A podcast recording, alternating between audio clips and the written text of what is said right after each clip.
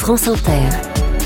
Léa Salamé, Nicolas Demorand, le 7-10. Débat ce matin sur cette question à quelques jours de l'inauguration de la Cité internationale de la langue française à Villers-Cotterêts.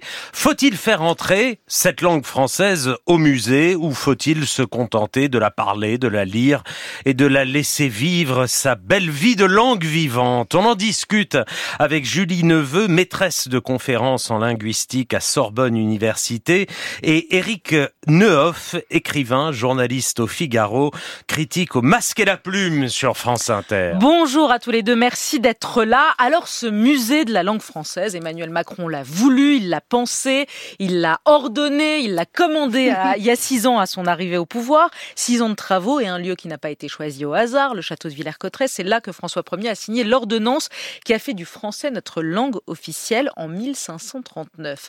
Villers-Cotterêts, c'est sa pyramide du Louvre à lui, Emmanuel Macron.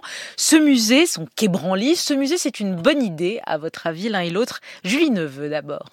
Ben, c'est-à-dire que c'est une idée euh, d'abord euh, qui concrétise un projet patrimonial et culturel.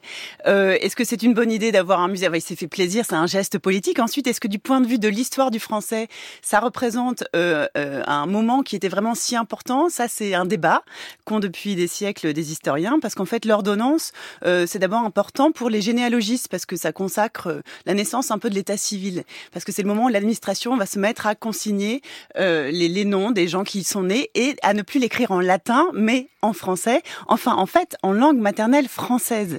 Et figurez-vous qu'on n'est même pas sûr que ce soit le français qui, à l'époque, est parlé par très très peu de gens, ah bah écrit par encore moins de gens. en fait, c'est peut-être aussi euh, l'occitan, enfin, des langues doc. voilà. Chose. En fait, quasiment personne, enfin très peu de gens parlaient français à l'époque. Et le roi François Ier, en plus, aimait beaucoup la diversité linguistique qui était la réalité de la bon, bah alors c'est bien d'une incertitude. Voilà, exactement. voilà. Et donc, ce qui est bien, par contre, dans ce que je trouve bien, ce sera très bien pour les scolaires, et ce sera peut-être l'occasion de euh, prendre la mesure de la variation et de l'évolution du français, de se rappeler que c'est une langue vivante qui évolue, et que peut-être on peut accompagner son évolution au lieu de glorifier. On va en parler des évolutions de la langue française. Eric Neuf, vous irez au musée? Oh, certainement pas. Déjà, je ne vais jamais dans les musées, je ne sais pas où est Villers-Cotterêts. Et puis, ce truc-là. Voilà, euh, ça fait du bien, Eric. Je ne sais pas comment vous dire. C'est. Euh, vous savez que les GPS existent aujourd'hui. Euh, oui, mais ça, ça dépend pour aller où. Pourquoi vous n'allez jamais Mais pourquoi vous n'allez jamais, jamais au musée? Non. Et pourquoi?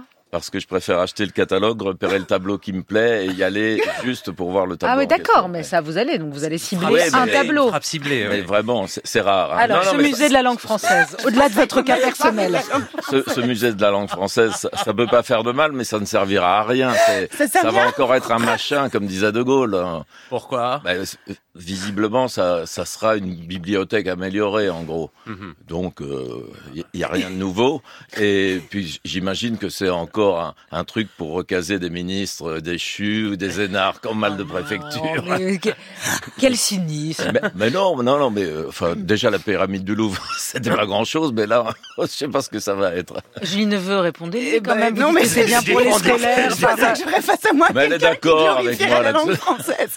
Alors, je suis totalement défaite par euh, ce, ce, débatteur. Non, non, en fait, je pense que moi, c'est, mais, mais enfin, euh, c'est bien d'avoir des gens. Il y a des gens qui, apparemment, j'ai des collègues qui ont travaillé à faire entendre la diversité justement des accents, des, des Français telle ou telle époque. Mhm. Et ça, c'est très intéressant parce que ça fait percevoir donc l'historicité du Français Eric Nehoff. Oui, mais comment vous parlez Moi, j'étais content de vous rencontrer parce que vous, vous, définissez comme linguiste atterré, formule que je trouve très marrante. Et là, vous dites historicité. Non, parlez simplement, parlez en français. Eh ben, la langue, la langue change et euh, la langue change et en fait, on s'en rend pas compte bizarrement dans notre siècle parce que on a éradiqué toutes les formes de changement et depuis le 17e. Et donc finalement, un musée qui revient, qui revient sur tous les changements et les transformations de la langue, c'est heureux. C'est heureux. Ouais, ouais, sans Ça montre que, la langue est dynamique et en évolution. J'aimerais tout de même donner euh, la parole à l'académicien Jean-Marie Roire, mm. euh, qui dans le Figaro, Eric Nehoff, fustige le projet présidentiel. Pourquoi sanctifier un symbole dans le même temps où l'on abandonne la langue française à une inéluctable détérioration qui la condamne à devenir une langue morte, remplacée peu à peu par un sabir franco-anglais? Sur ce point, Eric Nehoff, que, que, que nous dites-vous? Ah bah je suis plutôt d'accord, oui, il y a une hypocrisie dans, dans cette histoire, mais c'est ça me rappelle euh, le moment où Édouard Philippe avait limité la vitesse à 80 à l'heure, ça avait donné les gilets jaunes, et là j'espère que l'ouverture de ce musée va déclencher une révolution des talons rouges à la Barbet d'Aurevilly, des écrivains qui vont se révolter contre toute cette histoire. Ah oui? Bah oui, parce que la langue française, c'est la farine du boulanger. Pour les écrivains, c'est à eux de s'en occuper. Et ils s'en occupent pas assez. C'est quoi, c'est quoi le, qu'est-ce que vous... euh, bah, en, en, tout cas, dans, dans la tribune qu'a signé euh, Julie Neveu. Julie Neveu. La Il y a que des, des universitaires. des Je vois très peu d'écrivains, à part Annie Arnaud, mais elle, elle signe une pétition par jour. Elle avait rien d'autre à faire ce jour-là. Annie Elle a Marie la chrome de l'écrivain, mais c'est pas un écrivain des, Marie des tout petits livres. Desplechin. Oui, mais Marie Oui. Desplechin, elle n'a pas écrit de livre depuis 100 ans. Alors, euh, alors attendez. Donc en fait, comment comment rebondir? Non, Allez, non, euh, moi je veux une linguiste atterrée. Je veux que vous pleuriez. Non, en non, mais je pleure, je pleure quand j'entends des propos comme ceux de Jean, Jean-Marie Roy, en Ouais. fait.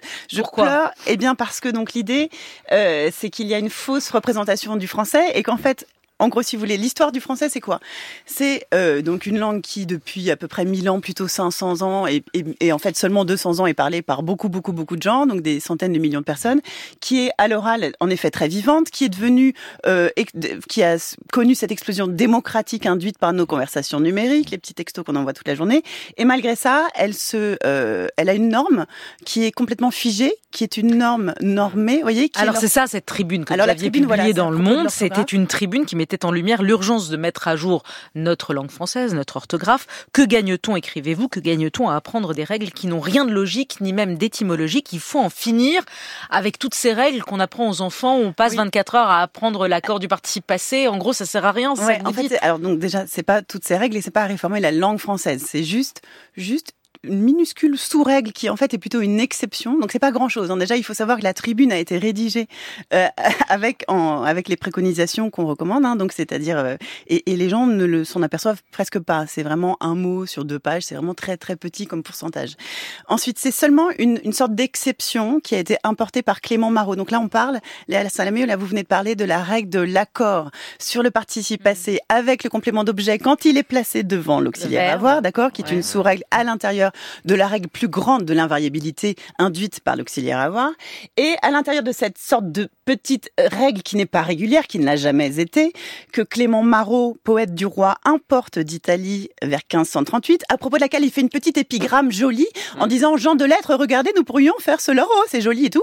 Donc une petite coterie de gens savants et on se retrouve avec Ça des millions de gens qui suent Qui et galèrent. qui galèrent, En qui ne en souffrance et qui ne la font pas. Alors oui, Eric Neuf et moi, on l'a fait, vous sans doute vous la faites, moi je dis la chose que j'ai dite, mais en fait c'est vrai que je m'aperçois que euh, ben, les gens ne le font plus, ne l'ont jamais vraiment fait. Alors donc Eric c'est une- Neuf, l'accord du participe passé. Ah, mais je suis absolument pour le garder, parce que je suis féministe. Il faut dire la chose que j'ai faite et pas la chose que j'ai fait.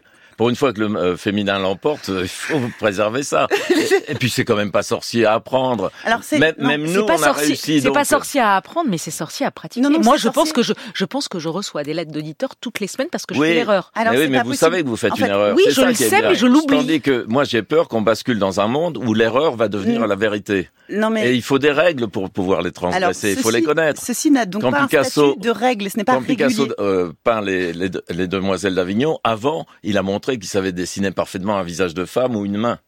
Hmm. Tandis que maintenant, j'ai l'impression que vous voulez nous faire passer directement Alors- aux demoiselles de- d'Avignon. Est-ce qu'on a compris donc que c'était cette, cette exception qui elle-même a des exceptions et qui en fait statistiquement parlant, moi j'entends votre impression de locuteur subjectif et je sais que c'est très difficile de changer. D'ailleurs, la tribune le dit bien, on dit pas aux gens de changer, vous vous allez pas changer, moi je vais pas changer.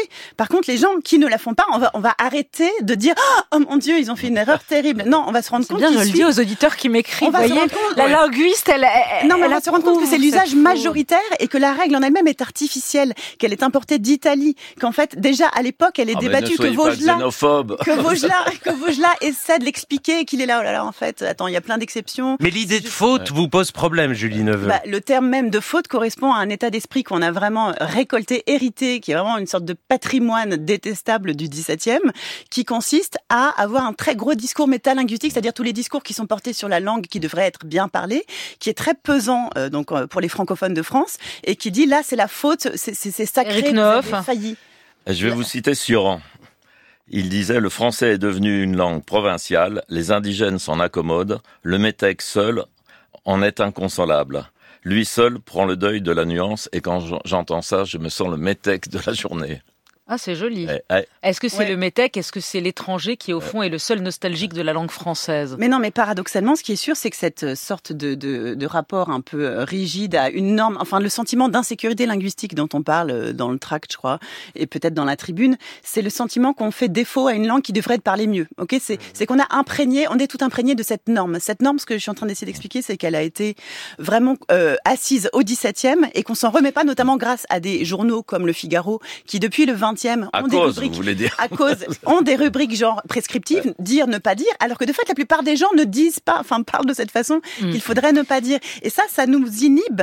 Et donc, que les gens qui sont un plus étrangers soient eux-mêmes inhibés par ce modèle, c'est un problème. Regardez le succès de la dictée de Pivot, c'est quand même pas un hasard. Mais c'est ce que je vous dis, c'est qu'on est tous imprégnés de cette culture, de la norme qu'il faudrait suivre, qui pourtant ne correspond pas à ce qu'il est normal. Vous vous dites, c'est pas la culture de la norme, c'est la culture de l'effort, c'est ça Oui, de l'effort, et puis c'est un jeu. Euh, c'est Alexandre Vialat qui voulait encore compliquer la, langue française pour que ce soit un sport euh, plus amusant. Et faut défendre le point virgule. Faut, vous voulez supprimer le l'accent circonflexe. Mais pourquoi? Parce que Quand il est inutile, c'est ça. Hein, il, est toujours inutile, il est toujours inutile, c'est sa qualité. Je me souviens, moi j'avais un instituteur qui disait le U, c'est une lettre qui craint le soleil et la pluie, il faut lui mettre un petit chapeau chinois pour la protéger. Ben, je l'ai jamais oublié. C'est le moment où on en vient, parce qu'il nous reste deux minutes, au sujet euh, polémique, l'écriture inclusive. Pour vous, c'est une mode ou un changement durable, Eric bah, J'ai peur que ça ne soit un changement durable, mais pour moi, c'est une absurdité pour la simple raison qu'on ne peut pas lire une page en écriture inclusive à haute voix. En fait, à chaque fois qu'on parle de ce débat, on oublie la notion de contexte. C'est-à-dire qu'il y a certains contextes où c'est possible d'écrire en essayant de rendre plus visible donc la représentation du genre euh, féminin.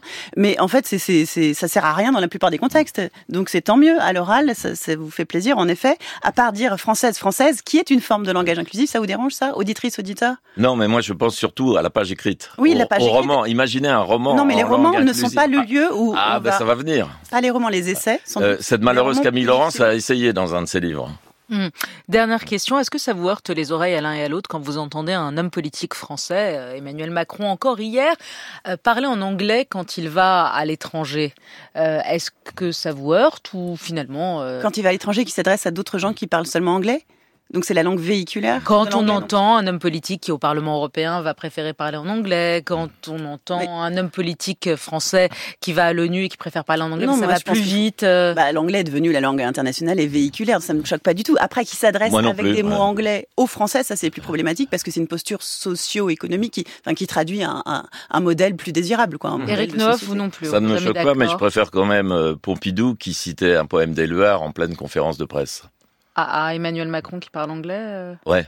Mais Emmanuel Macron, il parle anglais parce que c'est un banquier d'affaires, hein, c'est pour ça. Pompidou l'était aussi. Oui, mais il parlait très bien le français, il avait écrit une anthologie de la poésie. Hmm. Merci à tous les deux. et euh, on, on, va louer une voiture et vous emmener Eric Neuf à euh, Villers-Cotterêts. Une, une, voiture blindée alors. ouais, ouais, merci. Euh, merci à tous les deux. avec chauffeuse. Eric Neuf et, et Julie Neveu d'avoir participé à ce débat.